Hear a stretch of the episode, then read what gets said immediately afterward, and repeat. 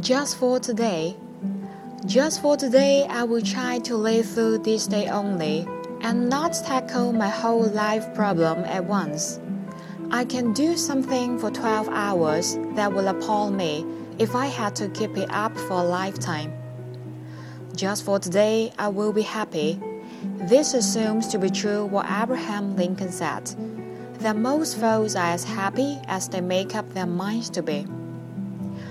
Just for today, I will adjust myself to what is, and not try to adjust everything to my own desires. I will take my luck as it comes. Just for today, I will try to strengthen my mind. I will study. I will learn something useful. I will not be a mental lover. I will read something that requires effort, thought, and concentration. Just for today, I will exercise my soul in three ways. I will do somebody a good turn and not get found out. If anybody knows of it, it will not count. I will do at least two things I don't want to do, just for exercise. I will not show anyone that my feelings are hurt. They may be hurt, but today I will not show it.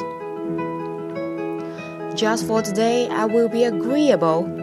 I will look as well as I can, dress becomingly, talk low, act courteously, criticize not one bit, and try not to improve or regulate anybody but myself. Just for today, I will have a program. I may not follow it exactly, but I will have it. I will save myself from two paths hurry and indecision. Just for today, I will have a quiet half hour all by myself and relax.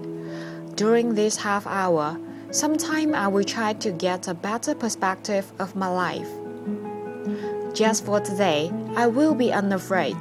Especially, I will not be afraid to enjoy what is beautiful and to believe that as I give to the world, so the world will give to me.